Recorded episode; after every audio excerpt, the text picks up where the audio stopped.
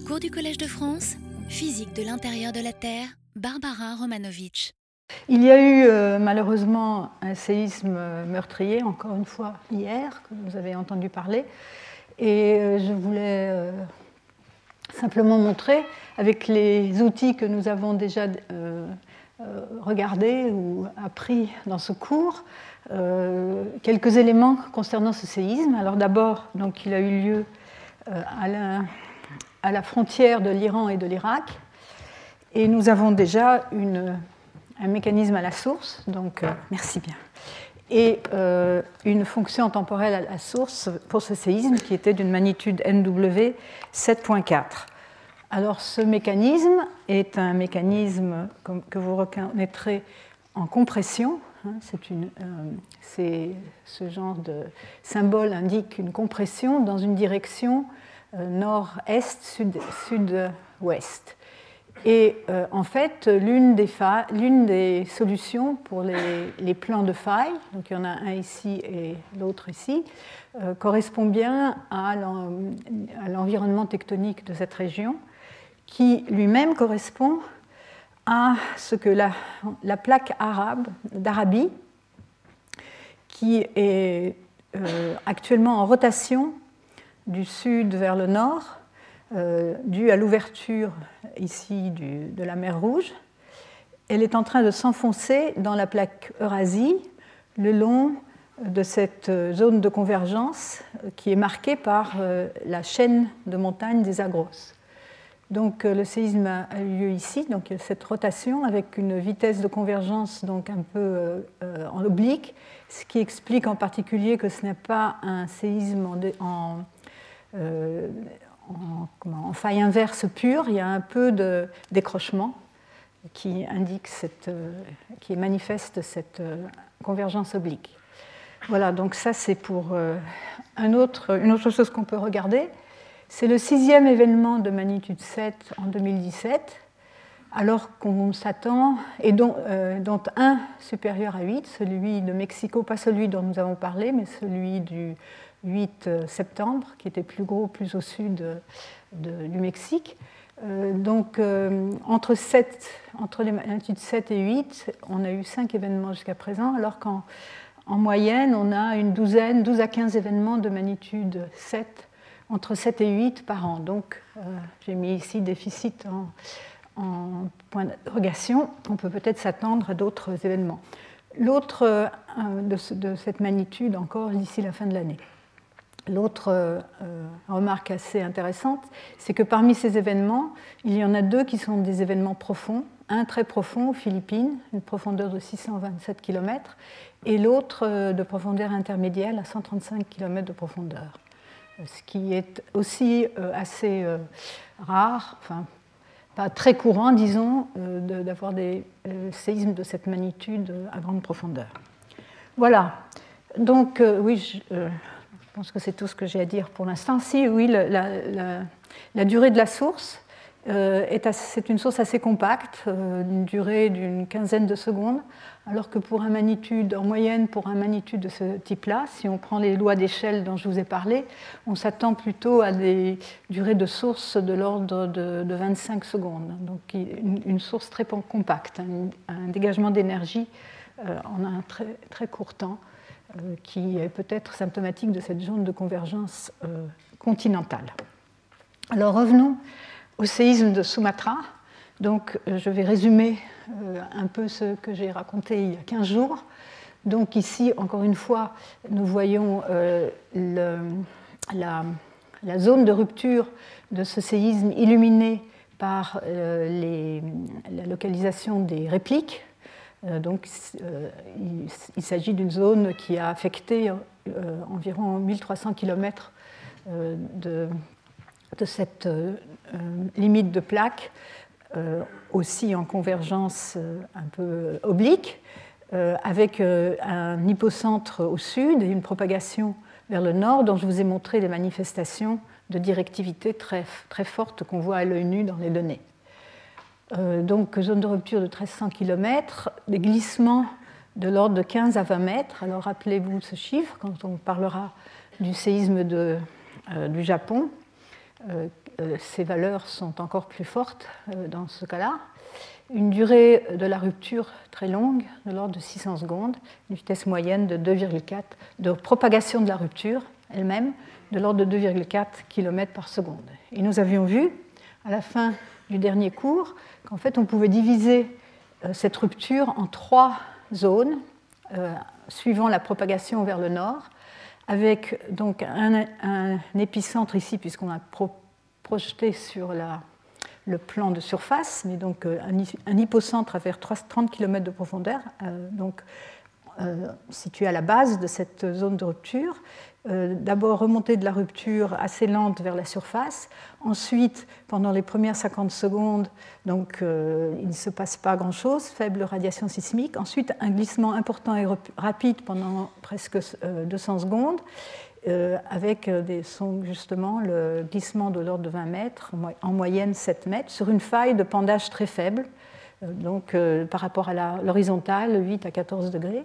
Ensuite, un autre segment où le glissement a ralenti avec euh, euh, aussi un, déplacement plus faible et une faille de pendage un peu plus importante. Et enfin, une dernière partie de cette, cette rupture où, euh, qui est relativement plutôt lente, avec peu de glissement, et qui se termine par un en plus de ce glissement moyen de 2 mètres, de 5 mètres de glissement qui s'est produit euh, lentement entre 600 et 3500 euh, secondes à partir du, euh, temps origine. Et donc, ceci est corroboré par la solution de tenseur des moments, centroïde de tenseur des moments, qui reflète bien les vitesses de rupture variables, ici, et le changement d'orientation de, la faille.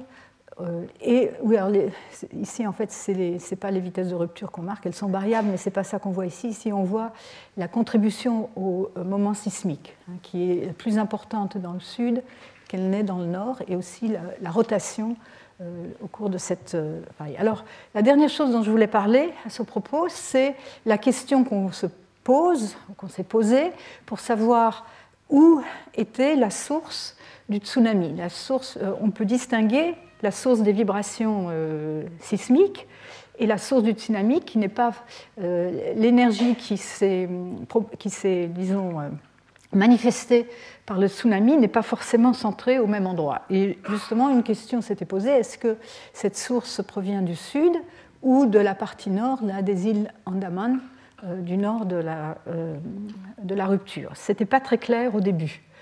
Euh, euh, juste après le séisme. Alors des études ont été faites plus tard, ici vous voyez 2007, euh, donc trois, ans ou deux ans après le, séisme, où on a pu utiliser les, données de marégraphe qui sont indiquées ici par les triangles noirs. Il y a des triangles blancs aussi, c'est des données qui n'ont pas été utilisées, mais il y a aussi des marégraphes à ces endroits.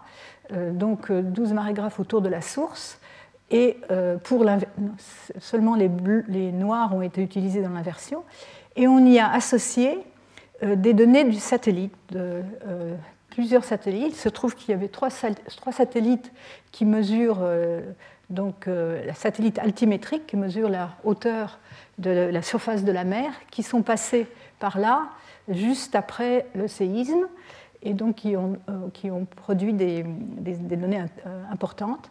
Euh, d'abord le satellite Jason qui est passé euh, presque deux heures après le temps origine et a capté les signaux de tsunami dans cette région pendant 11 minutes en passant du sud au nord. Ensuite, euh, Topex Poseidon, qui est passé juste un peu plus tard, après le temps origine, aussi dans la même direction, sud au nord. Et enfin, Envisat, qui est passé plus tard, on verra, les données sont moins claires, après le temps origine, et lui se dirigeait dans la direction opposée.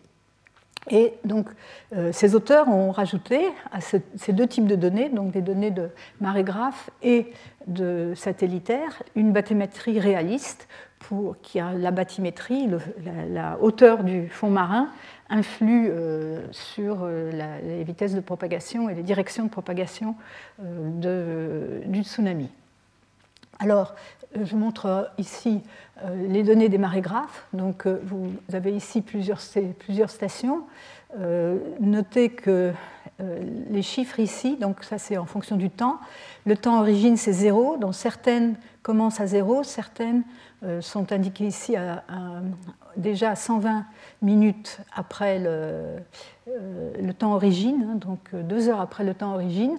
Le, tsunami se propage lentement, mais c'est un peu déconcertant quand on regarde ça euh, la première fois pour comprendre ce qu'on voit. Donc c'est pas la même, c'est pas disons la même référence de temps dans toutes les stations.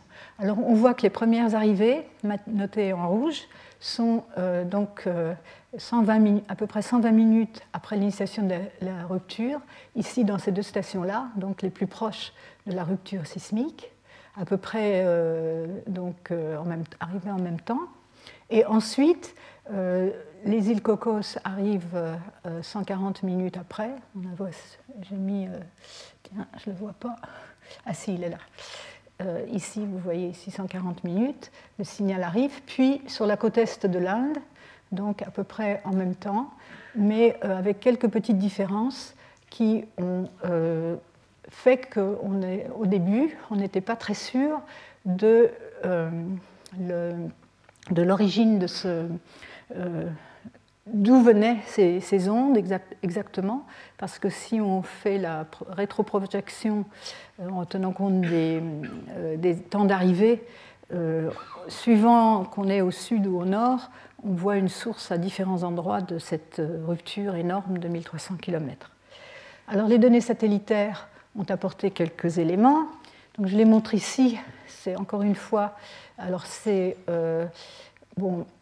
Euh, on voit ici en fonction de la position du satellite, donc aussi du temps.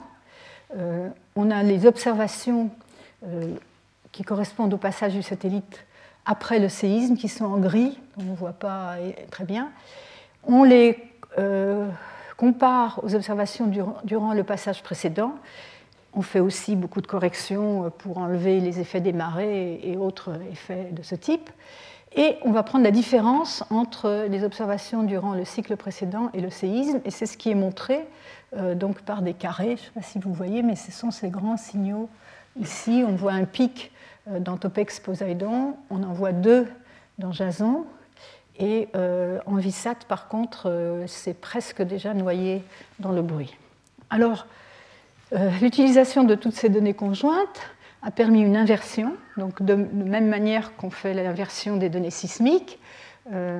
et donc, pour cette inversion, on a paramétrisé cette faille ici en 22 éléments et euh, on a euh, pris quelques informations euh, à partir des, résultats sismiques, donc en particulier la direction du glissement, le, plan, le pendage de la faille d'après la zone de réplique, la direction du glissement d'après la solution du tenseur des moments. Et donc aussi, on a supposé une rupture qui commence à l'épicentre et qui se propage vers le nord et on a essayé diverses euh, euh, vitesses de rupture. Et là, il y a des, quelques incohérences, c'est-à-dire les données satellitaires préfèrent une, une, rupture qui se propage lentement, 1 km par seconde. Par contre, les marégraphes préfèrent 2,5 km par seconde, mais ils n'arrivent pas à résoudre cette différence.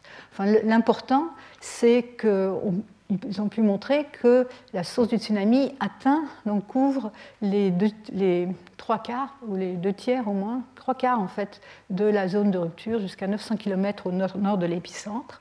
Et ici, on voit euh, euh, simplement un peu plus le glissement obtenus donc à partir de l'inversion des données euh, de marégraphes satellitaires qui sont donc dans cette zone, dans la même zone où, euh, suivant les vitesses de rupture, on a des solutions un peu différentes, mais qui sont toutes dans cette zone euh, concentrée sur la zone sud, avec, avec quand même, on ne voit peut-être pas très bien ici sur la diapo, du glissement important dans cette zone centrale. Et donc, par contre, toute la partie nord, n'a pas l'air d'avoir euh, eu euh, de rôle à jouer dans euh, l'excitation du tsunami. Et, donc on en a déduit qu'il y a eu un glissement lent donc, dans cette région-là mais un glissement lent qui est qui s'est produit assez rapidement tout de même après le séisme, puisque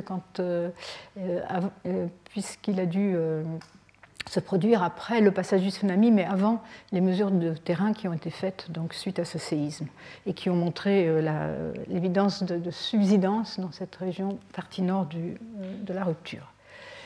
Alors, parlons des, un petit peu, je vais introduire un peu ces notions de, de, donc de glissement lent.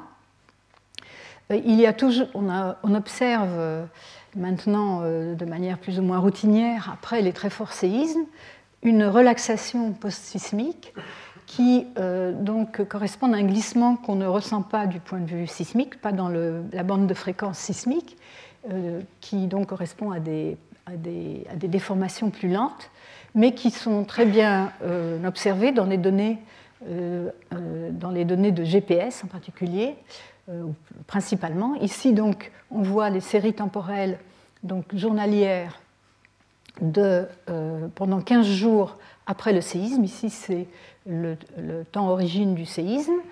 Et on observe, après, on a enlevé, il y a bien sûr euh, un décrochement au moment du séisme, un, déplacement important qui, n'est pas indiqué sur cette figure. Et ensuite, on regarde comment euh, ces déplacements de ces, euh, de ces diverses stations GPS se, évoluent au cours du temps. Et on voit ici une, assez importante évolution, surtout dans certaines stations de cette région. Ici, on voit ces Fouquettes, euh, et dans les stations Arau, on voit euh, des déplacements importants euh, qui vont jusqu'à 4 cm hein, pendant ces 15 jours qui suivent le séisme. Alors, ce qu'on en a déduit, c'est la présence de, relaxation post-sismique. La forme de cette courbe est importante parce qu'elle permet de distinguer la nature de cette relaxation post-sismique ce ne sont pas les répliques, les répliques du séisme qui sont des tremblements de terre, qui, euh, euh, sont la cause de ces observations. Si c'était les répliques, on aurait une dépendance en temps, euh, de, en puissance du temps. C'est une loi empirique qu'on observe depuis très longtemps après les forts séismes, que le, le comportement des, répliques est, en fonction du temps, suit une, loi de puissance, ou inversement à la puissance euh, P euh, du temps. Or ici, cette courbe est une courbe logarithmique qui correspond mieux avec un, un, écoulement viscoélastique pour rattraper, disons, les déformations dans cette région. Alors nous reparlerons de ce genre de, de ce genre d'observation pour euh, d'autres séismes, en particulier pour celui de Tohoku. Euh, mais voilà, donc, euh, et donc il a été attribué celui-ci au, réajustement, au glissement asismique, donc sans engendrer d'ondes sismiques, dans les couches sédimentaires non, qui ne sont pas très, tout à fait consolidées au-dessus de la faille. Alors, d'autres observations après qui confortent aussi la, relaxation viscoélastique après ce séisme, ce sont les données euh, gravimétriques. Alors ici, donc, le géoïde, c'est euh, mesure la hauteur du géoïde, c'est une façon de mesurer le champ de gravité euh, de, la Terre et ses variations latérales. Et ici, on, compare le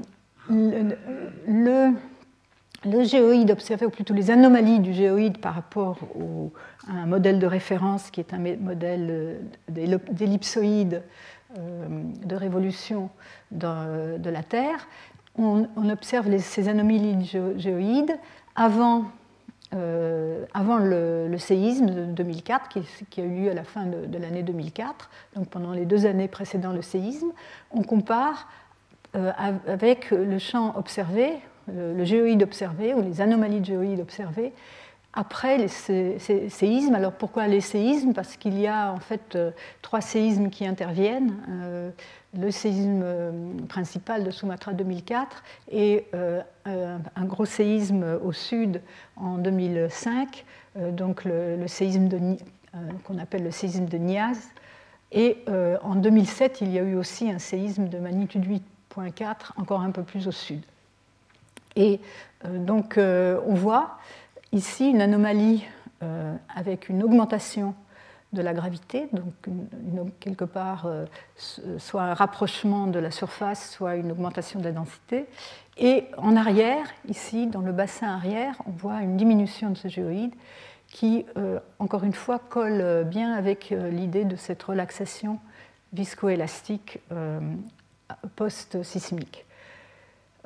plus récemment, ceci a été étudié donc, en prenant 10 années de données GPS et en regardant l'évolution des déplacements dans toutes ces stations. Alors les données ici sont en noir avec les barres d'erreur. On a les trois composantes, nord, est et verticale, donc c'est les déplacements en mètres. Hein. donc on est, ici c'est 5 cm, plus ou moins 5 cm, qui sont bien résolus euh, dans, ces données. Et euh, donc euh, ces auteurs ont développé des modèles viscoélastiques pour essayer d'expliquer ces, tendances. Hein. Dans ces tendances, on a déjà enlevé la, référence qui est la convergence des plaques moyennes dans cette région. Euh, d'après des modèles globaux. Et donc il ne reste que euh, des effets supplémentaires euh, qu'on associe à la relaxation post-sismique. Alors c'est simplement pour donner un exemple. Donc ici il y a plusieurs modèles. Il y en a qui collent mieux, il y en a qui collent moins bien. Euh, ici en mauve, celui qui est préféré par ces auteurs, qui colle le mieux dans ces stations, euh, certainement dans cette station-là, et dans un, euh, peu moindre mesure dans cette station-là. Et donc celle-là est ici, LWK. Cari est, je crois, ici et euh, il me semble, oui, ça doit être celle-là.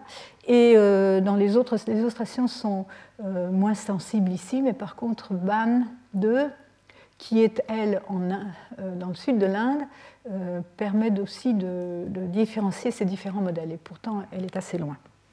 Alors, donc simplement pour vous donner une idée du genre de modèle qui se fait, c'est un modèle viscoélastique en éléments finis dans lequel les auteurs ont, euh, ont montré que pour vraiment mieux euh, expliquer les données, ils sont obligés d'introduire une zone justement visqueuse en arrière de la zone de subduction.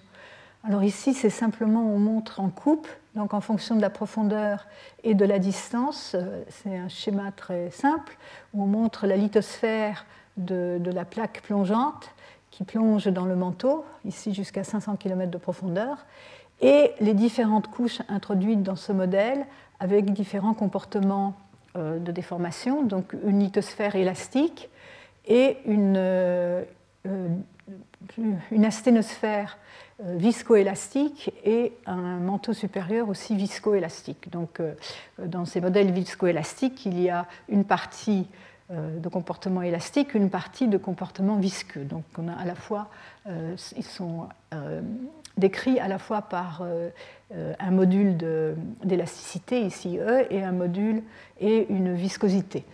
Et donc, bon, on peut essayer différents modèles. Alors, la, lithosphère elle-même, le, ce qu'il appelle ici le slab, donc la plaque est d'épaisseur dans ces modèles de la, partie rigide de la clap, élastique, de 40 km d'épaisseur. Et donc, euh, pour expliquer les données, il est intéressant de voir que la partie arrière qui correspond à une zone euh, d'extension de, de, de, bac arc, derrière l'arc, euh, semble être soumise à, cette donc, relaxation viscoélastique qui est, est importante, qu'on voit dans les données. Et euh, donc, euh, pour finir, voici, euh, encore une fois, c'est la même chose, mais, mais vu maintenant donc, de manière synthétique, le modèle montrant les, les, prédictions de déplacement de ce, enfin, les prédictions de déplacement de ce modèle viscoélastique avec des subsidences ici le long de la zone de subduction et en arrière-arc ici, et euh, au contraire, euh, donc, une surélévation des deux côtés, et qui, bon, qui ont l'air de coller pas trop mal avec les données qui sont données par les, les, déplacements horizontaux qui sont donnés par les, par les flèches. Mais bon, je trouve pas l'accord parfait quand même, mais bon, voilà. Ok, donc ça c'est tout ce que je voulais dire sur le séisme de Sumatra. Donc un énorme séisme avec une propagation unilatérale du sud vers le nord et euh, des, disons, des vitesses de glissement différentes euh, suivant les parties de la faille et sans doute du glissement euh, assez lent dans la partie la plus au nord, où on a d'ailleurs par ailleurs on n'a pas de, disons de, de, connaissances historiques de très forts séismes. Donc on peut peut-être imaginer que cette zone-là est moins prompte à casser euh, de manière euh, dans des, dans des forts séismes. Mais il faut toujours faire attention avec ce genre d'affirmation, comme on a toujours des surprises. Alors passons maintenant donc au séisme de Fukushima, que nous appelons le séisme de Tohoku. Donc je vais sans doute l'appeler Tohoku, euh, qui donc a eu lieu au nord du Japon le 11 mars 2011. Donc un autre de ces séismes géants un peu plus petit que celui de Sumatra, une magnitude N9.0 comparée à 9.2 pour le séisme de Sumatra, et euh, qui s'est produit dans une zone où la convergence entre la plaque Pacifique et la plaque Eurasie, non, euh, Amérique du Nord ici, pardon, qui est de, euh, est de 8 cm par an environ. Alors, c'est un séisme qui a aussi engendré un très fort tsunami. Donc je vous rappelle, alors ici ce, dessin, je l'ai trouvé sur Internet rapidement. Il faut l'inverser puisque la direction de la faille, c'est dans l'autre sens. Mais sinon, l'idée, c'est toujours la même.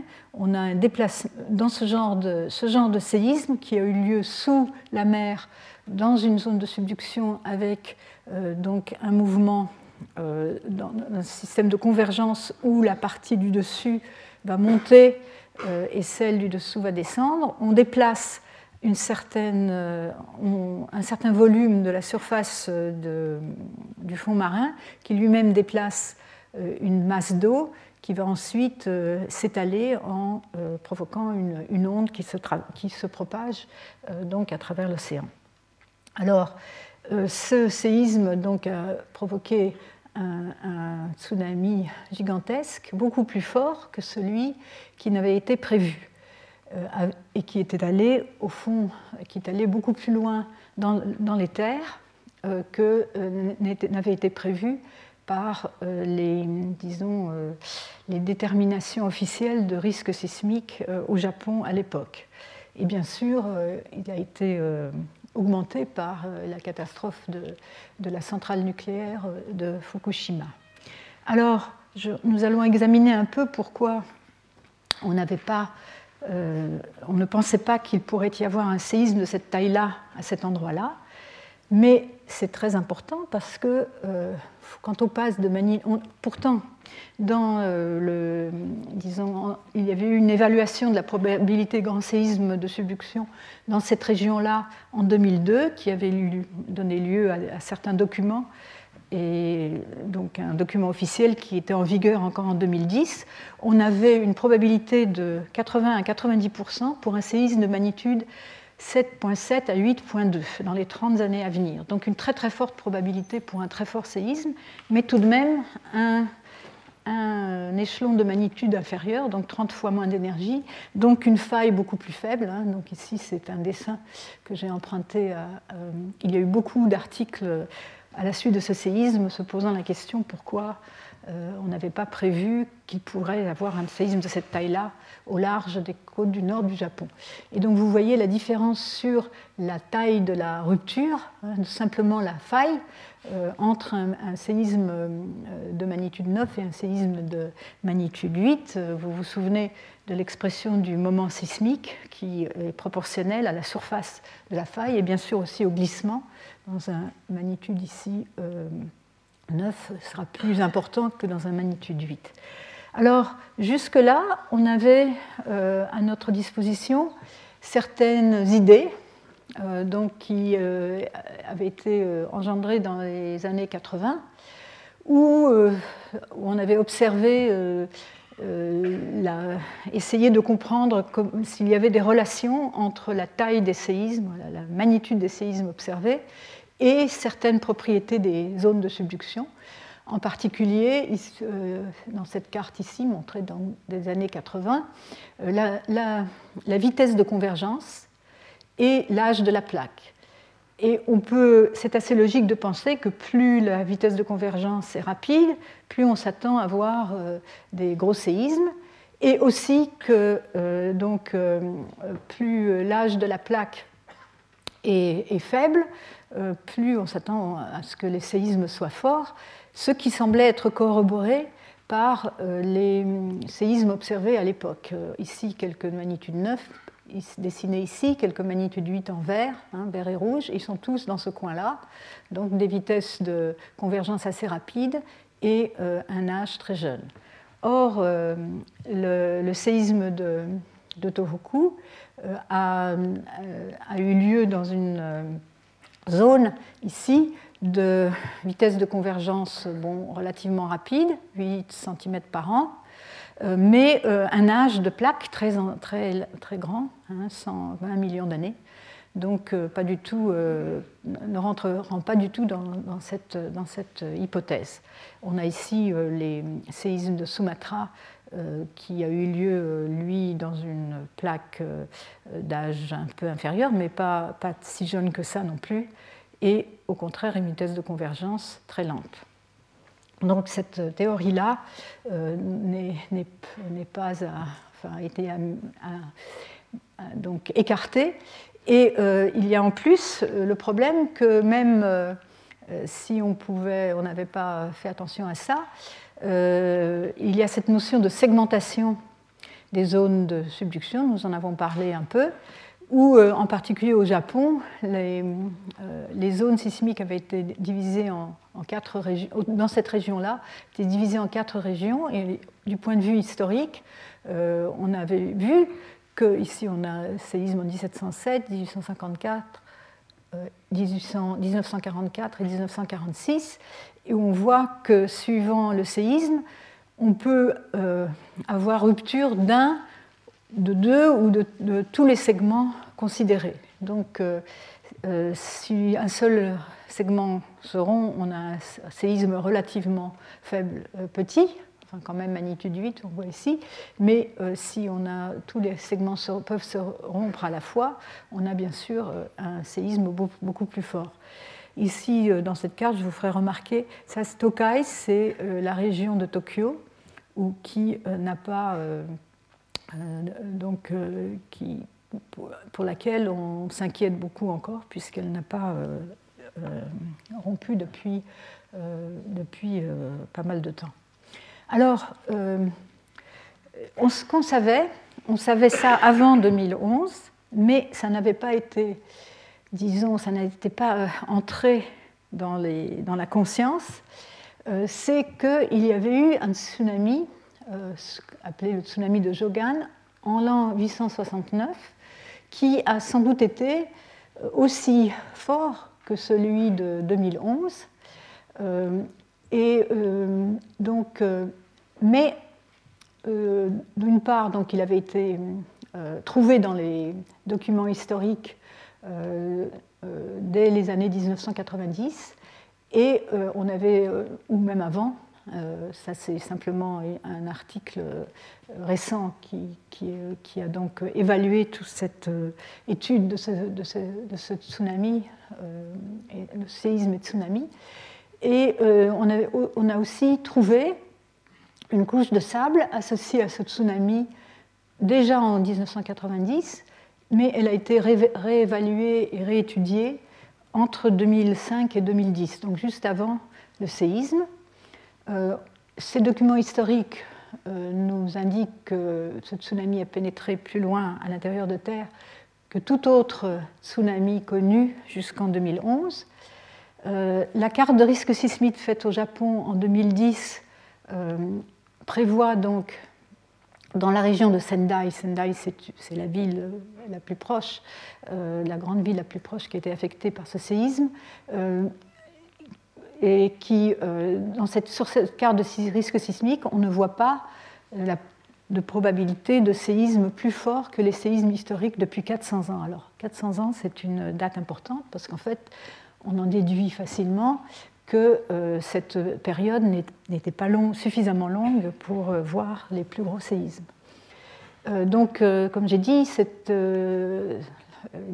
l'étendue de ce séisme et de ce tsunami a été entreprise en plus de détails en 2004 et publiée dans les années 2007-2010, d'abord en japonais, et il y a eu une traduction donc, de cet article 2012 après le séisme de, de Tohoku.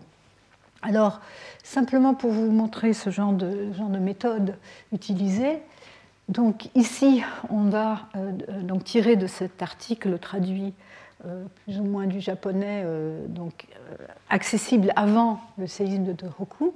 On voit les zones de rupture ici des séismes récents au Japon, Japon en vert ceux dont la magnitude estimée est de l'ordre de 8 et, en bleu euh, quelques-uns de magnitude un peu inférieure, de magnitude 7.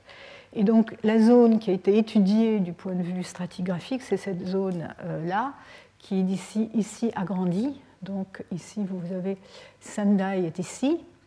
Et euh, encore en plus de détails, on voit ici euh, les, euh, disons, les études stratigraphiques qui ont été faites. Celles des années 90 avaient été faites dans cette partie nord ici, et celles qui ont été entreprises euh, euh, à partir de 2004 sont donc notées par ces, segments S6, S7, etc.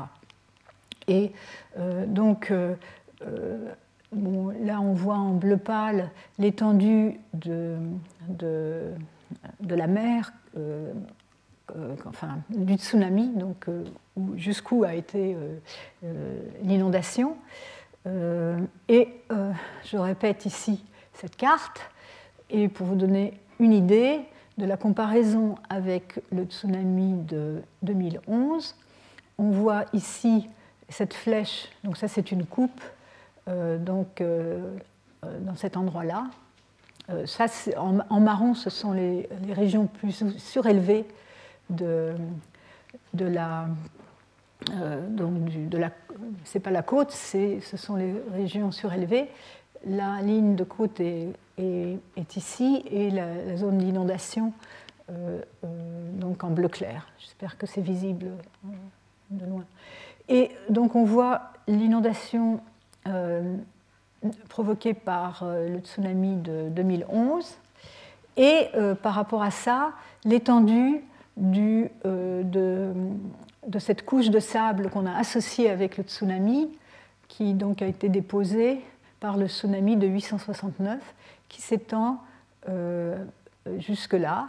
Alors, bien sûr, la, zone de côte a changé depuis. depuis. Hein, la zone de euh, côte qui a été estimée de l'époque est ici, et donc la limite de la côte actuelle est ici.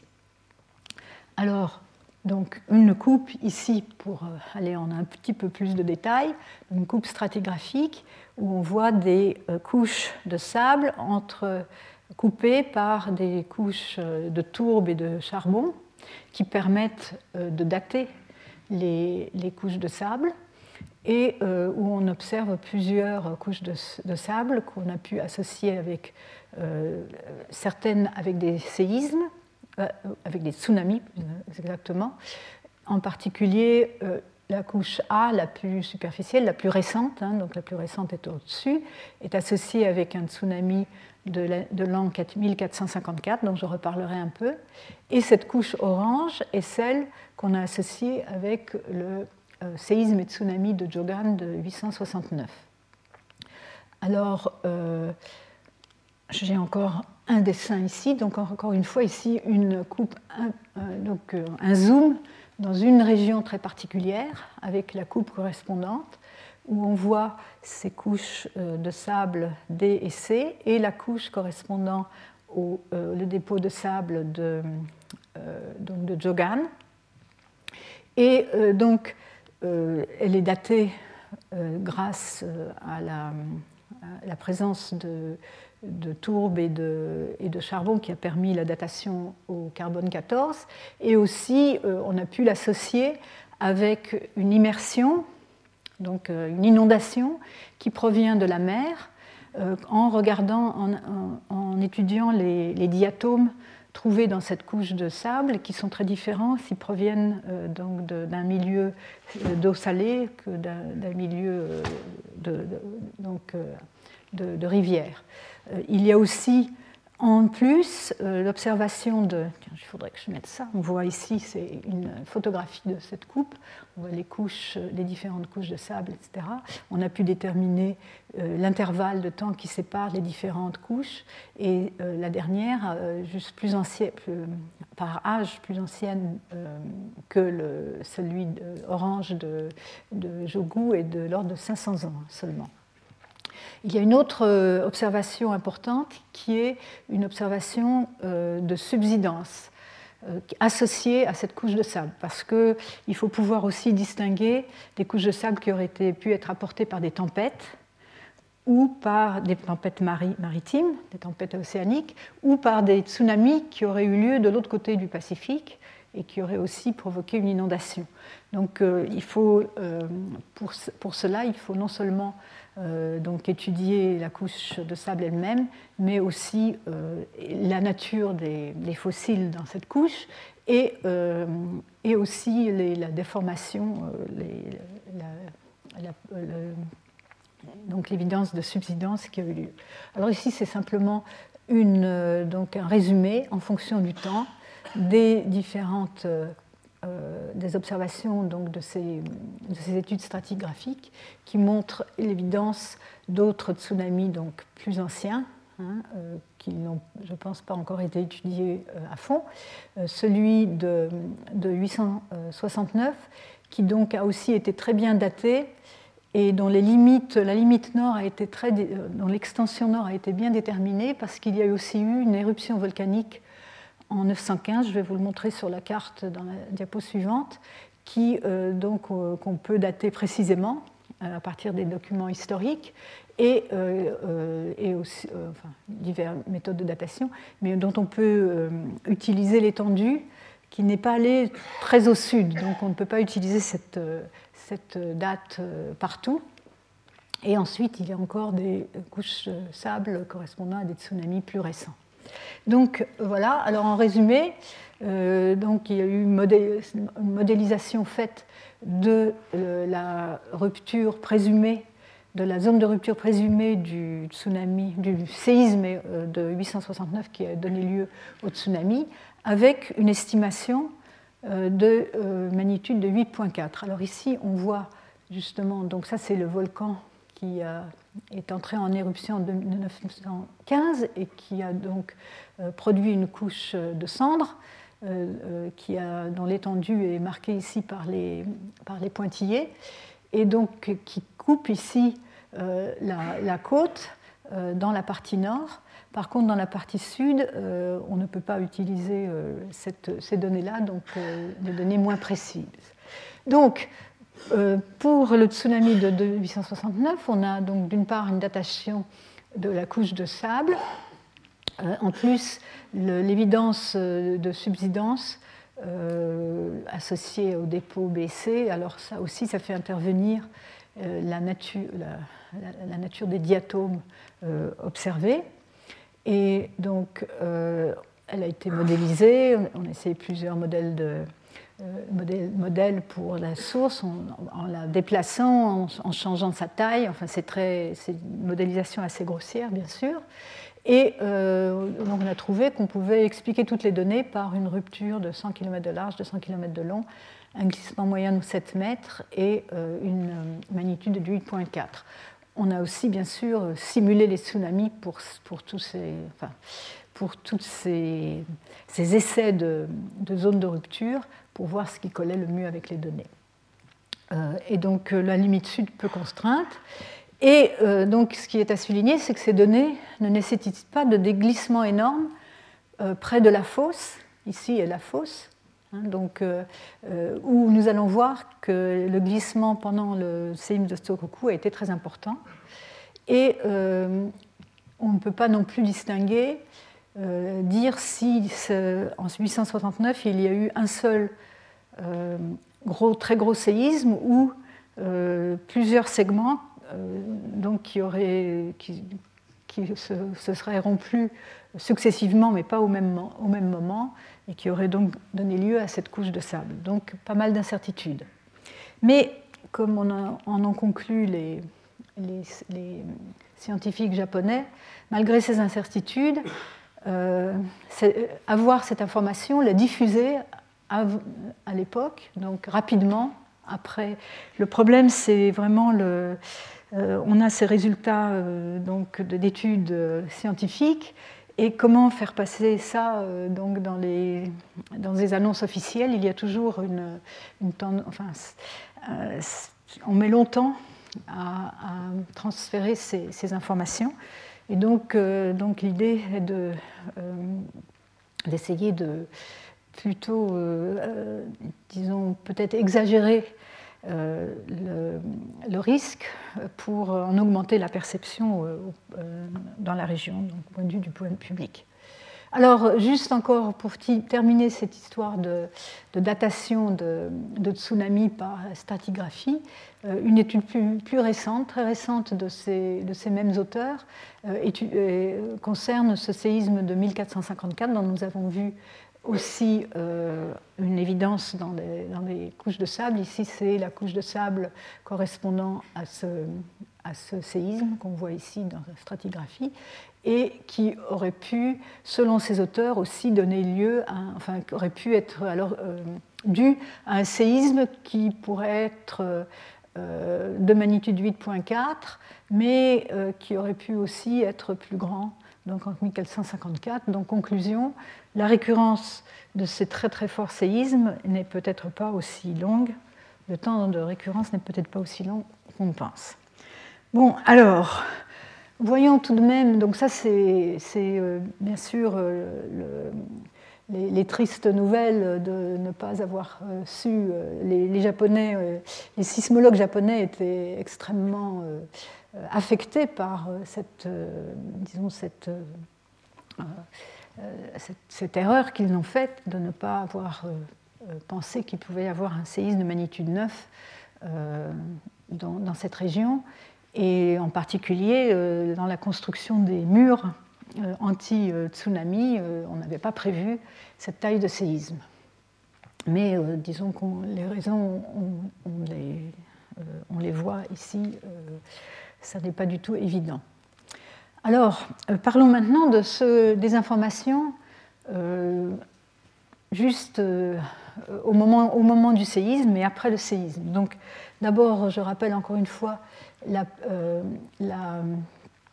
le contexte tectonique assez complexe, avec trois plaques, même quatre, euh, qui interviennent ici. Donc au nord, euh, au nord-ouest, la plaque Eurasie nord-américaine, au sud-est, la plaque Pacifique, mais aussi la plaque des Philippines, qui donc est coincée entre la plaque Pacifique et la plaque Eurasie, avec deux, deux zones de subduction, la zone Isubonin ici et la fosse de Nankai et de Ryukyu ici. Bon, le séisme a eu lieu au nord de cette euh, complexité, mais tout de même dans une région de manière générale assez euh, difficile. Par contre, euh, les données sont bien meilleures déjà qu'en 2004. En 2004, je vous avais montré que les données étaient déjà extraordinaires du point de vue global, puisque ce séisme avait été capté par un réseau global de sismomètres euh, euh, d'excellente qualité qui avait été euh, construit depuis les années 80, donc depuis les derniers très forts séismes de magnitude 9 qui avaient eu lieu dans les années 60. Au Japon, avant le séisme de 2011, il y avait eu le séisme de Kobe, hein, que les Japonais appellent le grand séisme de Hanshin, de 1995, séisme de magnitude 6.9 qui a eu lieu plus au sud et qui a détruit la ville de Kobe, euh, donc, euh, qui a euh, donc près 6500 morts, 100 000 bâtiments détruits, plus de 132 millions de, milliards de dégâts, qui a fortement secoué le Japon et l'économie japonaise, puisque c'était le port le plus important du Japon jusque-là.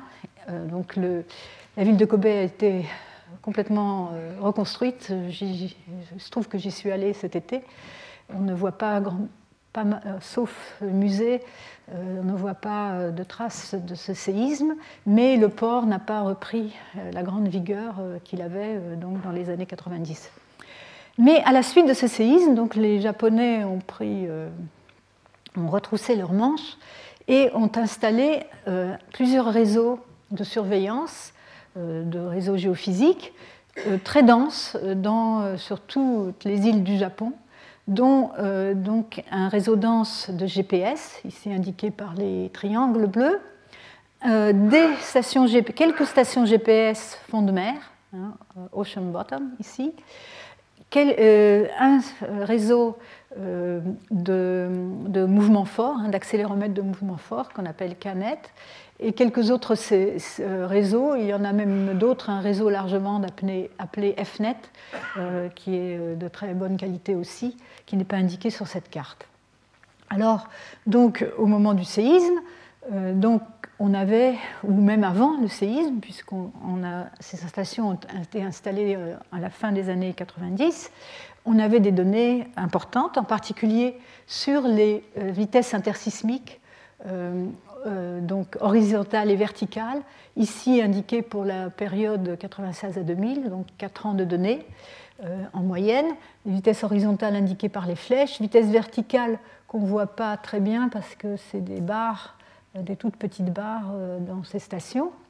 Et donc ces vitesses ont été obtenues donc, par rapport, donc c'est des vitesses relatives à un point de référence hein, qui se trouve ici à la partie est du Japon et euh, donc euh, un réseau de 256 euh, stations. Ce qu'on voit ici, c'est les contours d'égale profondeur de la plaque de subduction qui plonge sous le Japon. Et donc ça, ça a permis de calculer, d'estimer le déficit de, de, mouvement dans cet endroit de la plaque, en comparant avec ce à quoi on s'attend sur le mouvement de convergence de ces plaques à partir de, disons, d'une solution euh, sur, le globe entier, qui donc est de l'ordre de 8 cm par an, un peu plus de 8 cm par an. Et euh, ça a permis donc euh, de faire une estimation du déficit de glissement, qui est indiqué ici dans cette carte par ces contours bleus, où chacun, donc les contours correspondent à des déficits de glissement constant 3 cm, 6 cm, 9 cm par an. Alors on voit qu'il y a des zones ici qui sont complètement, complètement couplées, c'est-à-dire qu'il n'y a aucun mouvement qui se passe, donc des zones euh, favorables à l'occurrence de, de forts séismes. Il y a des zones où, au contraire, euh, le glissement est plus important, ici en rouge, euh, donc un surplus de glissement, si vous voulez, en arrière. Mais ces zones, euh, donc, il y en a, quatre ou cinq, euh, donc, euh, à l'époque, ont été considérées comme les zones les plus probables des, forts tremblements de terre à venir. Et ça a été conforté par la comparaison, donc c'est un article de Hashimoto de 2009, donc avant le séisme de 2011, conforté par la comparaison avec les zones de rupture estimées pour les séismes de magnitude supérieure à 7.5 depuis 1900, qui sont indiqués ici en vert. Et vous verrez l'excellente correspondance entre ces zones de euh, rupture qui donc correspondent à des séismes qui ont effectivement eu lieu, tous des séismes de magnitude 7 ou 8, et la zone estimée sur euh, la base de ces données GPS sur les zones qui sont coincées sur la plaque. Et donc, ils en ont déduit que, euh, effectivement, ces zones-là sont les zones euh, qui sont euh, les zones à risque les plus importants, donc de, séismes et de tsunamis associés, hein, puisqu'encore une fois, ce sont des séismes de zones de subduction avec donc un, mouvement vers le haut de la partie de la plaque qui se trouve au-dessus. Au -dessus. Et euh, donc, euh, euh, voilà. Alors, ce qui n'a pas été prévu, c'est qu'en fait, la zone de Tohoku, elle a couvert, non seulement, elle a, elle a couvert une plus grande partie. Ici, c'est la, la, fosse, hein, c'est l'endroit où, la, la, plaque pacifique pénètre sous l'autre plaque. Et donc, vous voyez que ces zones de rupture ne couvrent qu'une partie de, cette, de, la zone de subduction proche de la côte. Alors, il y a bien sûr le problème aussi, c'est que toutes les observations sont sur la terre ferme, ou presque. Il y a quelques stations GPS en fond de mer à l'époque, et donc euh, les observations sont moins précises sur les déformations ou leur absence euh, donc, euh, au large des côtes. Alors, donc, ça, ça explique aussi pourquoi donc, ce séisme est venu comme une très grande surprise au Japon. Mais pour parler maintenant de choses qui ont quand même marché, je voulais quand même passer quelques temps, un tout petit peu de temps, sur le système d'alerte rapide au Japon, d'alerte sismique rapide au Japon, et sa performance au cours du séisme, de ce séisme, qui en fait a été très bonne. Ça, a très bien marché comme je voulais. Malheureusement, euh, ça n'a pas empêché euh, la quantité de, victimes dues au tsunami, mais le système d'alerte sismique lui-même a très bien marché. Alors bon, on ne va pas entrer dans les détails de ce, schéma, simplement pour dire comment euh, l'idée, c'est euh, que donc c'est, euh, cette alerte rapide qui est donnée par la, euh, Japan Meteorological Agency, donc l'agence météorologique japonaise, qui donc utilise comme entrée une magnitude, la première magnitude estimée donc en, regardant l'amplitude maximum, donc une magnitude un peu comme la magnitude dont je vous ai, dont je vous ai parlé au début, la magnitude locale en Californie, hein, qui, euh, euh, et qui, euh, qui, est basée sur l'amplitude maximale.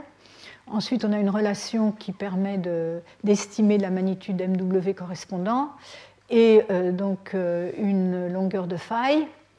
Et en utilisant des relations d'atténuation, ce sont des relations qui vont nous donner l'atténuation des vibrations en fonction de la distance depuis la, source du séisme, depuis, depuis l'hypocentre, on peut euh, déterminer les, euh, les, vitesses du mouvement du sol maximal estimées et euh, les corriger dans chaque site où on va donc prédire ces mouvements par une correction de site, une amplification due à la aux conditions locales sous, l'endroit particulier, le site particulier.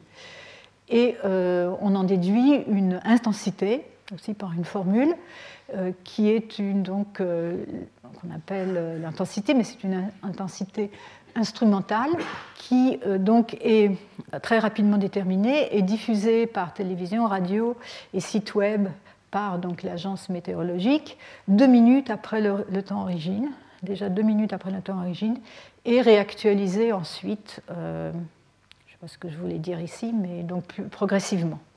Et euh, donc ces estimations d'intensité sont données sur 4300 sites au Japon, et le Japon est divisé en plusieurs régions euh, parce qu'on va, va prévenir, on va donner l'alerte différemment suivant la distance au séisme.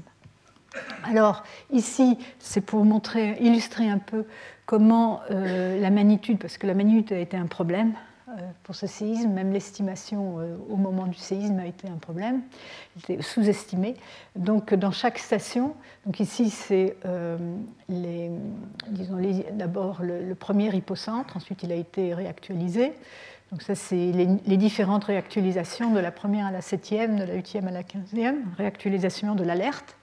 Euh, les premières stations qui enregistrent et euh, donc en fonction du temps, ici en secondes, les magnitudes euh, donc, estimées dans, le cadre de ceux qui sont rentrés dans, ce, dans, cette alerte en fonction du temps, qui ont été progressivement augmentées, mais qui sont restés en dessous de, de 8,5, même après une minute d'évaluation.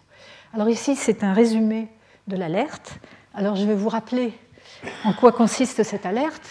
Qu'est-ce qu'on exploite? On exploite le fait que euh, lorsque le séisme a lieu, la première, onde, euh, qui arrive donc, dans un endroit donné, c'est l'onde P, c'est l'onde de compression qui en général qui, se propage le plus rapidement, mais qui ne cause pas de dégâts. C'est une onde de compression. L'onde dangereuse, c'est l'onde S, qui, heureusement, se propage plus lentement. Alors je vous rappelle qu'elle est plus dangereuse parce qu'elle elle provoque des mouvements horizontaux euh, forts euh, pour lesquels les bâtiments ne sont pas prévus. Les bâtiments sont prévus pour résister à la gravité. Euh, et euh, cette euh, onde a aussi une période un peu plus longue que l'onde P qui, pour certains bâtiments, résonne avec leur, leur, période de résonance naturelle et donc cause des problèmes. Alors ici, on voit OT, c'est le temps origine du séisme, et on va regarder les alertes suivant quelques, enfin, les alertes successives euh, ici à 28 secondes du temps origine, 30 secondes, 31, 45 secondes. On voit euh, donc euh, là où est arrivée l'onde P. Donc ici, à 28 secondes après le temps origine, l'onde P est déjà arrivée sur la côte, mais l'onde S n'a pas encore atteint la côte. donc les premières stations enregistrent ce séisme. Elles donnent une première euh, sorte d'avertissement. En jaune, c'est un, avertissement qu'il va y avoir un mouvement fort. Et à 30 secondes, on a euh, l'onde n'est encore toujours pas arrivée.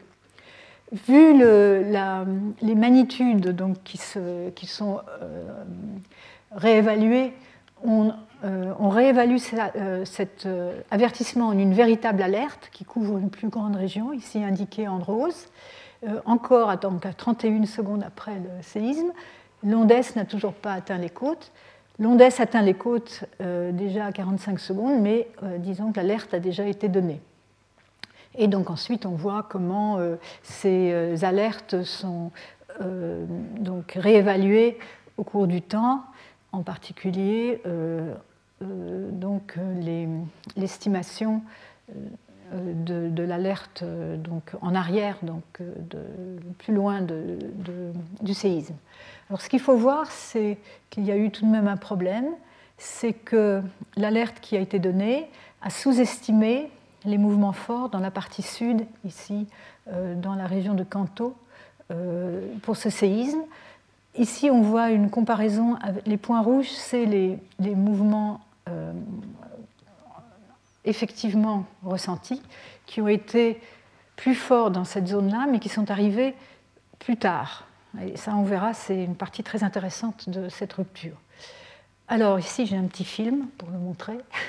Et vous allez voir, donc ici, je vais expliquer tout de même. Donc on va voir à droite, on voit le, temps, donc euh, au, fur et à mesure du temps, quand arrive l'onde P, quand arrive l'onde S, dans différentes stations indiquées ici. Et euh, ça, c'est euh, des enregistrements d'accélération dans ces stations qui montrent euh, des accélérations en. Il y a eu plusieurs, disons, plusieurs sources, enfin plusieurs arrivées d'énergie qui sont écoulées, enfin qui sont produites sur un temps assez long, et en particulier dans le sud, vous avez ici une énergie qui est arrivée assez tard, 150 secondes après, euh, après le, temps origine, mais euh, très forte, aussi forte que ces autres énergies euh, avant. Alors, donc on va voir ça. Là, on va voir à gauche, on va voir les, alertes, et à droite, on va voir à quoi ça correspond. Alors, j'espère que ça marche. Donc, vous voyez ici, on va voir l'onde P, l'onde S. Hein, on peut la suivre ici aussi, c'est assez difficile à suivre en même temps, bien sûr. Voilà, arrive aux premières stations. Là, les alertes, vite euh, upgradées en plus forte alerte, et progressivement atteignant euh, les autres, les parties plus lointaines du Japon, avec malheureusement une alerte insuffisante euh, donc dans cette partie sud. alors bon, ceci dit, il n'y a pas eu énormément de dégâts dans cette partie-là. Euh, par contre, on peut se demander pourquoi, et la raison, c'est que, euh, en fait, c'est la, durée de la rupture et son étendue spatiale qui euh, n'est pas prise en compte ou n'étaient pas jusque-là prises en compte dans ce genre de modèle, qui servait donc pour l'alerte. Alors j'arrête là parce que ça suffit. Et euh, donc ici, on peut comparer encore une fois hein, donc, euh, les, alertes, les, estimations euh, d'intensité et l'intensité qui a été effectivement perçue. Voilà. Alors, on s'est demandé ensuite, est-ce qu'on aurait pu, parce que l'idée d'un système d'alerte rapide, c'est bien sûr de donner l'information le plus rapidement possible, puisque euh, quand on est loin du séisme, on a le temps, on a pas mal de temps euh, entre l'onde P et l'onde S. Plus on est loin du séisme, plus l'intervalle entre l'arrivée de l'onde P et l'arrivée de l'onde S euh, est long. Mais quand on est près du séisme, ce temps peut être très court, donc il faut pouvoir donner l'alerte le plus vite possible, si possible, dès qu'on détecte le séisme.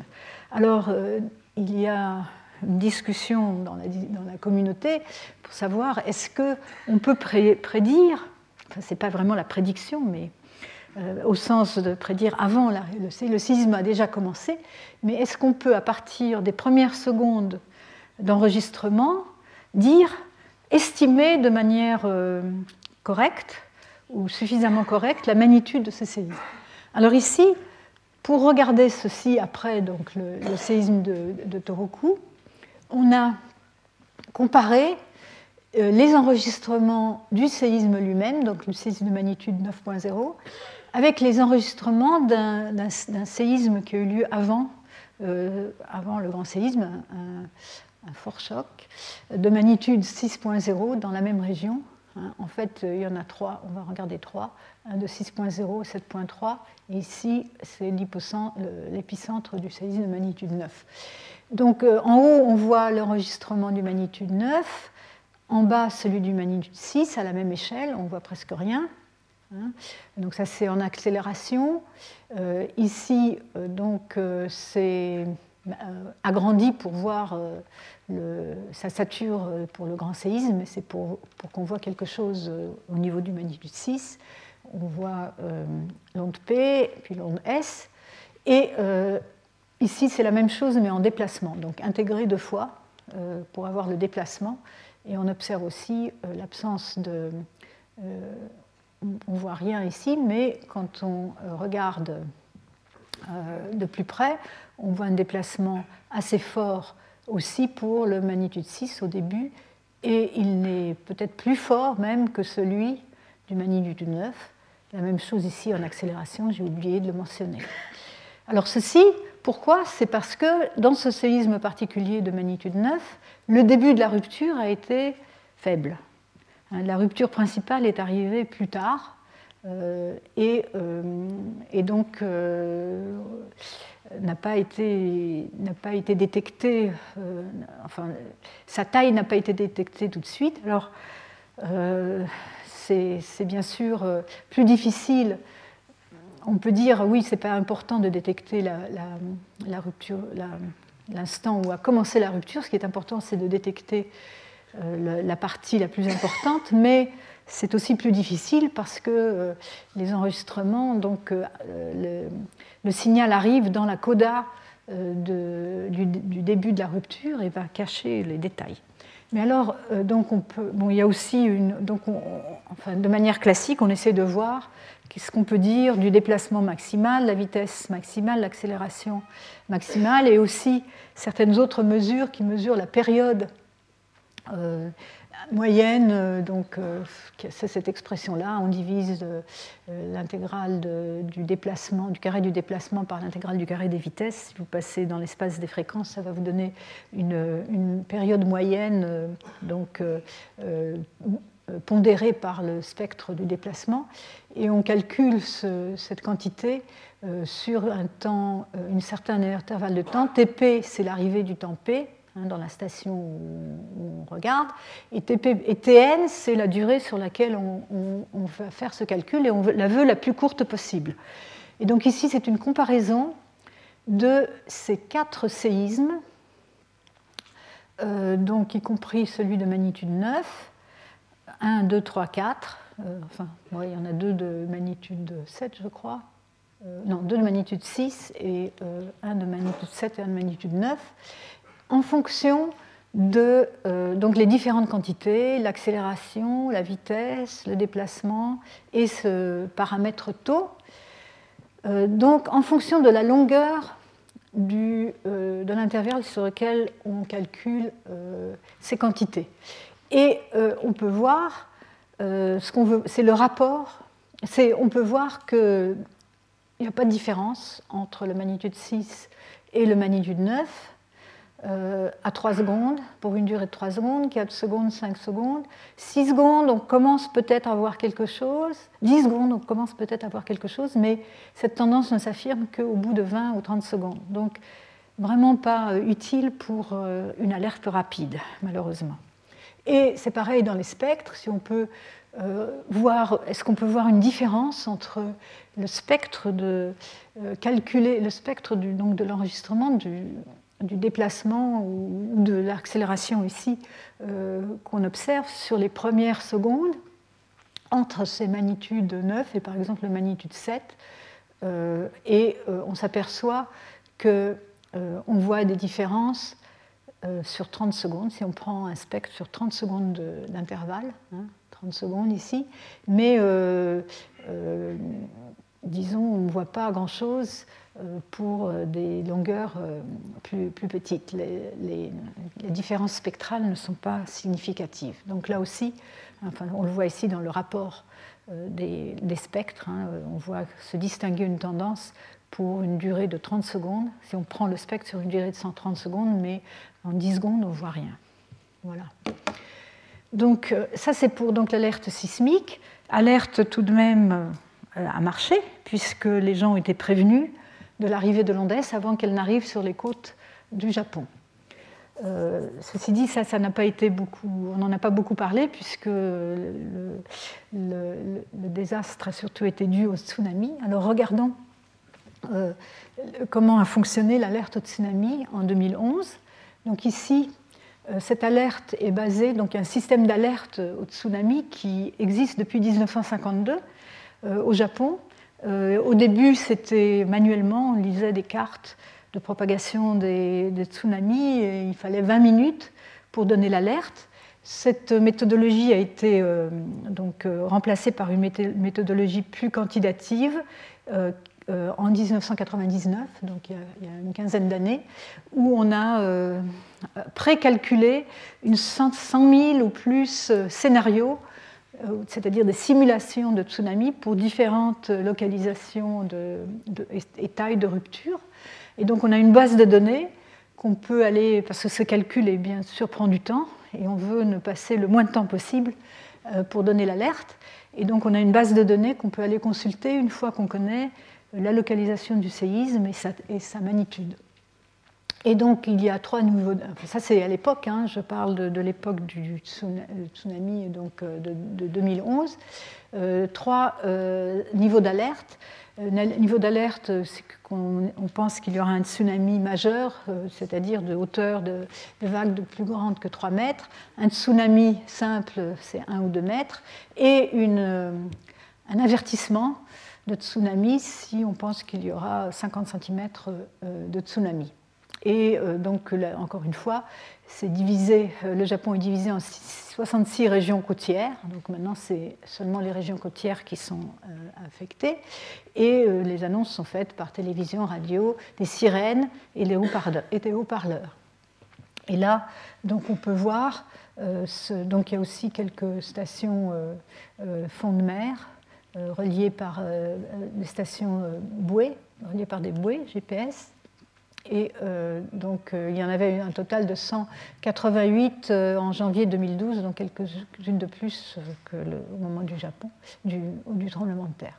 Alors, ici, on voit des bulletins, donc c'est pareil, ce sont des bulletins qui sont réactualisés assez souvent. Ici, on voit le premier, le 11 mars à 14h49, donc juste après le séisme qui a lieu, eu lieu, si je me souviens bien, à, 19, à 14h43, mais 46, voilà, je l'avais marqué quand même. Donc 3, minutes après euh, le séisme, et qui donc ici réactualisé, c'est euh, le lendemain, hein, donc euh, à 3 h du matin, donc après quelques, quelques réactualisations, il y en a eu quelques-unes entre-temps, et donc on voit le changement dans ce, le rouge indique euh, l'alerte si c'est le tsunami majeur, orange tsunami moyen et jaune tsunami euh, faible. Et donc, mais il faut noter que ça a été estimé sur la base d'une magnitude 7.9 puisque c'est la magnitude qui a été estimée le plus rapidement. Enfin rapidement, et donc qui a servi dans, d'input pour ce, calcul. Donc la première a prévu 6 euh, mètres de tsunami dans la préfecture de Miyagi et 3 mètres dans les préfectures de Iwate et Fukushima. Ils ont été updatés à 6 à 10 mètres euh, euh, au bout de, au bout de, à 15h30, je pense, donc au bout d'une heure, et 3 à 6 mètres dans cette région-là. Alors ici, c'est les enregistrements, les observations de tsunami dans les, dans les stations, montrant euh, comment euh, les niveaux de tsunami sont euh, progressivement réévalués. donc, en particulier, ça c'est l'épicentre. Les, les, diverses stations avec les stations offshore, les stations donc fond, de mer ici, une bouée GPS, par exemple celle-ci, ici une autre, et on voit les, les, niveaux au cours du temps, ici entre 14 heures donc euh, entre le temps origine du séisme, ici on a 15h, 15h30 ici, les, niveaux, les paliers progressifs d'alerte. Et ici c'est le résultat final, les hauteurs de tsunami qui ont été en fait observées et qui ont saturé, donc ça c'est la hauteur en mètres, hein, qui ont saturé dans pas mal de stations, euh, qui, le tsunami était bien supérieur à 10 mètres. Alors qu'est-ce qu'on peut en tirer comme conclusion? Sur le fonctionnement du système d'alerte. Comme je l'ai dit, le système d'alerte sismique a bien fonctionné. malheureusement, ce n'était pas ça le plus important, mais ça permet quand même. Ce que, j'ai oublié de dire, c'est qu'il n'y a pas seulement la population générale qui est avertie par télévision et autres moyens, mais il y a aussi des agences privilégiées comme les trains, les compagnies de trains ou les compagnies d'ascenseurs qui sont reliées de manière automatique à ce système d'alerte et qui donc euh, produisent l'arrêt des trains ou certains ascenseurs au moment où ils reçoivent l'alerte, ce qui permet d'éviter des, déraillements de trains et de gens coincés dans les ascenseurs. Bon. Euh, donc la magnitude initiale a été sous-estimée à cause euh, de la saturation de l'échelle de magnitude utilisée dans l'alerte, et ceci a sans doute provoqué un retard dans l'évacuation des gens. Et donc, euh, des leçons en ont été tirées euh, après le séisme, que euh, donc les, autorités japonaises donneront une alerte qui ne sera pas forcément complètement dépendante de la magnitude estimée, mais sera donnée avec une magnitude maximale crédible dans la région. Donc, dans ce cas-là, ça serait effectivement une magnitude 9, donc probablement, possiblement surestimée, mais les observations de comportement montrent que c'est préférable. Euh, et donc, euh, les, hauteurs de, tsunami seront données de manière qualitative plutôt que numérique pour mieux sensibiliser le public. Et bien sûr, en même temps, il faut essayer d'estimer mieux la magnitude MW. Alors, donc, comme je vous ai dit, jusque-là, ils utilisaient une magnitude locale, en fait. Euh, basé sur l'amplitude maximum, mais nous avons parlé euh, déjà de, la différence avec l'estimation de la magnitude MW qui donne vraiment une, estimation de l'énergie. Et le problème, c'est que pour déterminer cette magnitude-là, il faut avoir des sismomètres large bande, il faut enregistrer dans une large bande de fréquence pour avoir une vue plus générale du séisme. Et beaucoup de sismomètres large bande au Japon ont saturé. Donc nos données n'étaient pas euh, utilisables. Hein. Ils ont saturé, euh, leur dynamique n'était pas suffisamment grande euh, pour voir toute l'amplitude du mouvement. Et donc les Japonais ont entrepris d'installer 86 mètres largement de plus grande dynamique, pour pouvoir calculer cette magnitude MW en un temps plus rapide, en moins de 15 minutes. Il faut aussi un peu de temps pour, pour le calculer, puisqu'il faut attendre qu'arrivent les ondes de surface pour avoir l'énergie de longue période. Et donc, ils veulent aussi implémenter une méthodologie d'inversion rapide de la source du, tsunami, euh, donc pour, euh, pour, avoir une idée plus précise de l'étendue de la source euh, dès, dès, le départ. Voilà. et puis donc installer des réseaux câblés de mesure de pression et sismomètres en fond de mer, puisque là il y avait quelques stations, mais en en ayant plus, on peut, avoir, on peut donc euh, calculer ou obtenir une alerte plus rapide puisqu'on est plus près de l'hypocentre. Et ça, c'est quelque chose qui est en cours et c'est très impressionnant de voir comment le Japon a, mis euh, des ressources, de même qu'ils avaient fait la même chose sur, pour leur réseau terrestre euh, à, la suite du séisme de Kobe. Ils ont fait un effort énorme pour installer des sismomètres câblés euh, fond de mer euh, depuis, ce temps-là. Alors, je vais passer rapidement sur euh, la chronologie. Maintenant, on passe, on n'est plus à l'alerte rapide, on est qu'est-ce qui s'est passé après? Mais pour montrer qu'on est quand même capable d'avoir des renseignements assez rapidement, ici c'est le, la solution du tenseur des moments, donc le mécanisme à la source avec les, les balles de plage là, et la détermination du moment sismique rapidement une première estimation 34 minutes après le temps origine, euh, faite euh, donc à partir des données globales déjà, euh, ensuite réactualisée, une détermination au Japon, donc deux heures et demie après le temps origine, presque trois heures après le temps origine, aussi de l'ordre de 8.8, ensuite réactualisation 6 heures, 7 heures, etc. Et finalement une, un tenseur des moments global euh, obtenue avec pratiquement la, magnitude finale, elle était réduite à 9.0 ensuite, qui a été obtenue trois jours après le temps origine. On a vu avoir une image de la source très rapidement aussi, ici 7 heures après le temps origine, montrant donc ici le glissement euh, très fort, très important, donc un, glissement de 30 mètres au plus, on avait déjà euh, cette notion 7 heures après le temps origine, euh, et, l'observation que le glissement, la rupture a principalement affecté la partie peu profonde près de la fosse. La fosse, elle est indiquée ici en, rouge, hein, et on voit en, dessous en bleu, c'est la profondeur du, du, fond marin. Et on voit que cette, l'énergie est dégagée ici près du côté plutôt de la fosse que de la côte. Ensuite, donc, il y a eu des, euh, euh, beaucoup d'autres solutions qui ont montré au fur et à mesure qu'en fait, euh, les glissements ont atteint ou dépassé 50 mètres.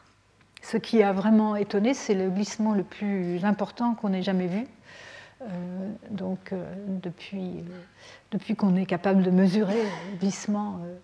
et bon, encore pas mal de. Ici, c'est les zones, euh, c'est la distribution spatio-temporelle des répliques de ce séisme, où on voit un peu l'étendue plus euh, générale de, la rupture. Et ici, en fonction du temps, euh, donc en fonction du temps les, et de la position en latitude, de, il y a eu les quelques forts chocs, ensuite le gros séisme quelques grosses reptiques et euh, continuent dans le temps. On les voit ici aussi en fonction du temps avec en, euh, en moyenne une diminution euh, de la magnitude du séisme en fonction du temps. Alors, j'en viens aux distributions du glissement donc, qui a été je vais encore montrer quelques modèles, je ne vais pas m'attarder dessus trop, mais encore une fois, donc préciser ici par les ondes, l'utilisation des ondes P télésismiques en fonction du temps. Euh, on obtient encore une fois, euh, donc c'est plutôt une inversion euh, classique de, glissement, hein, pour avoir le glissement sur toute la faille, qui montrait le glissement très important près de la fosse, donc à faible profondeur, et ensuite conforté par l'étude des, déplacements GPS au cours de ce séisme. Encore une fois, vous voyez un énorme déplacement de plus de 2 mètres ici, euh, donc euh, vers l'est. Et donc ici, données utilisées euh, GPS et les données de tsunami. On distingue le séisme principal et une réplique très forte de magnitude 7.9 qui a eu lieu 30 minutes après. Et donc, ce modèle de glissement montre aussi un glissement fort dans la région peu profonde de la zone de subduction, mais a priori pas euh, très euh, question de savoir si la, rupture a été jusqu'au bout, jusqu'à la fosse. Euh, là, quelques enregistrements du tsunami, mais bon, je pense que je vais passer parce que je vois que je suis un petit peu en retard sur ce que je voulais montrer. voilà, oui, alors les enregistrements de tsunami, je les montre pour, parce qu'il y a aussi eu plus tard euh, des inversions de ces données de tsunami plus précises.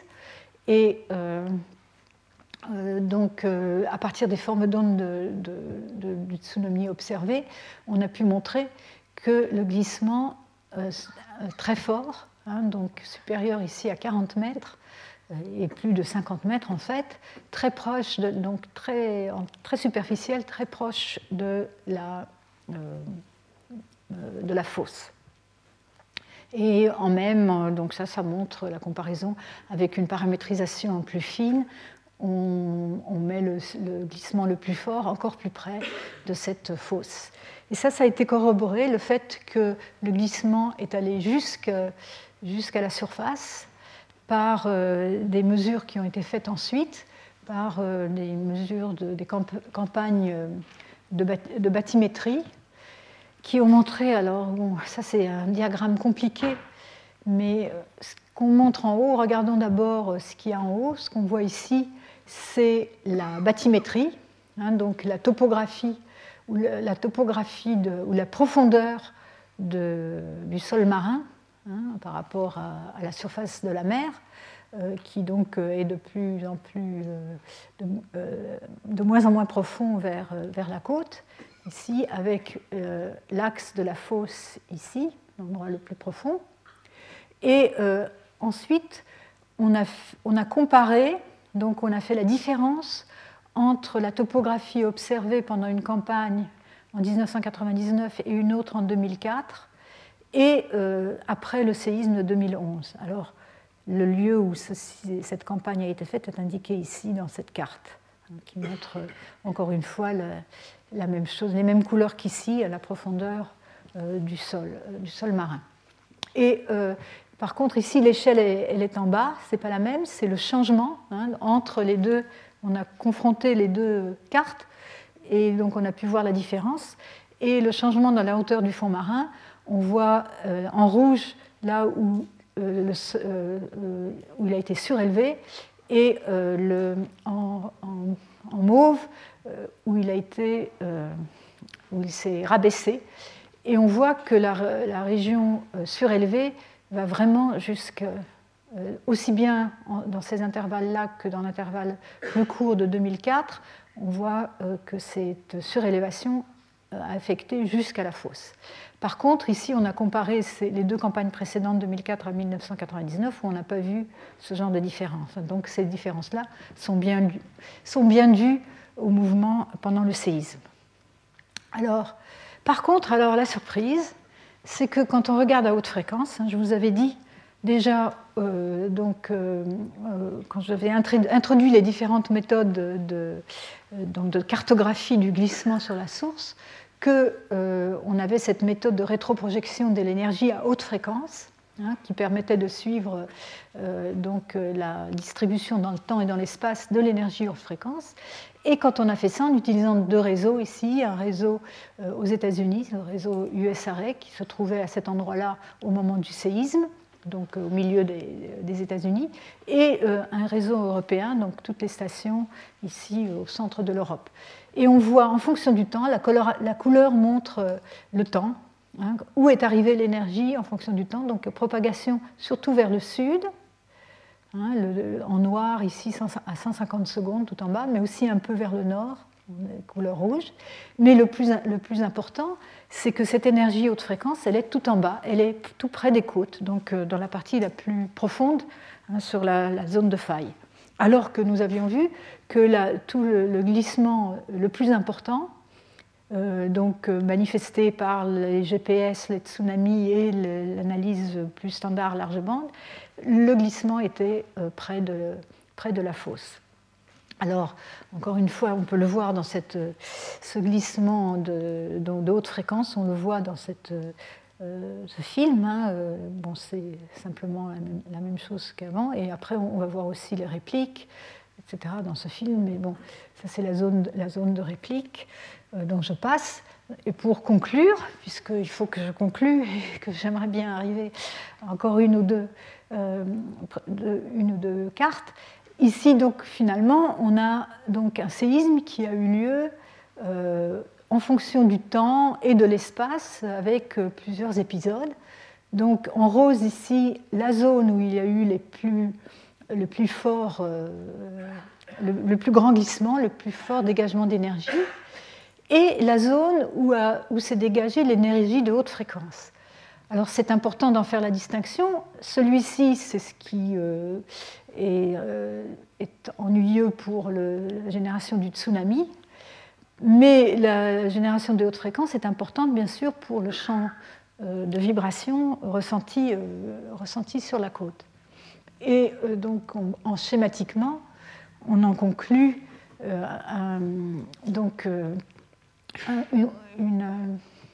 comportement différent des différentes parties de la, faille, avec euh, donc une zone de glissement très important, très étendue près de la fosse, donc dans la partie euh, superficielle de la faille, et dans la partie plus profonde, près des côtes, euh, quelques sources d'énergie haute fréquence. Donc 90% euh, du moment sismique a été dégagé dans la zone près de, la fosse, glissement relativement lent, je n'ai pas parlé en détail, et par contre plusieurs aspérités ont cassé euh, donc à haute fréquence euh, dans la partie plus profonde.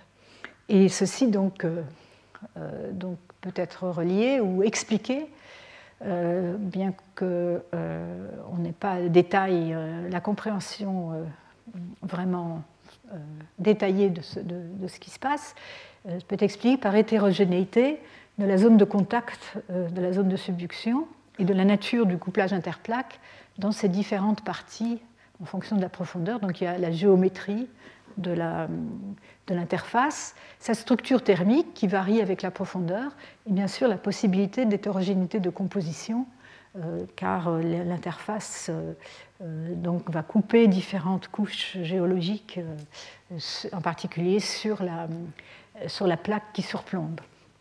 Et alors, ce qui est intéressant, c'est que, euh, en fait, on peut voir un phénomène similaire pour au moins trois des, plus forts séismes observés dans les dernières dix années.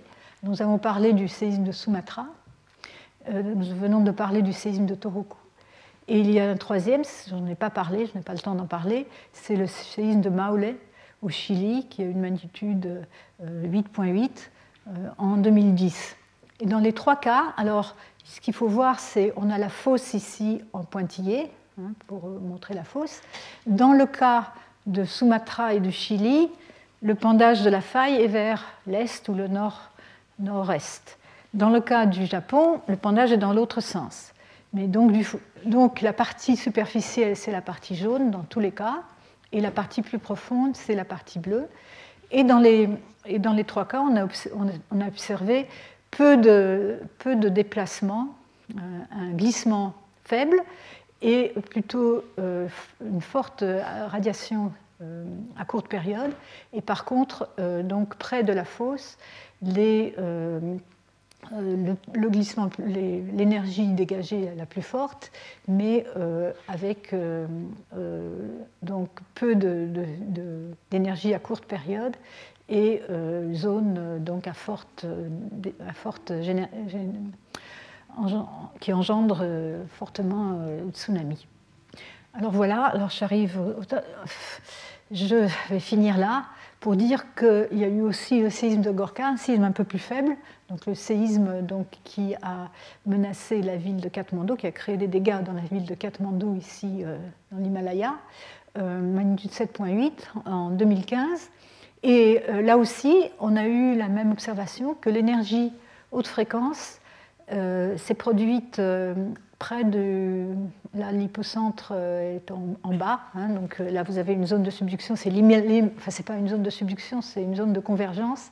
Une plaque plaque indienne qui plonge sous l'Eurasie euh, au Tibet. Et vous avez aussi, donc, euh, plus grande profondeur, l'énergie dégagée à haute fréquence, et euh, elle s'est propagée vers, vers l'est dans ce cas-là.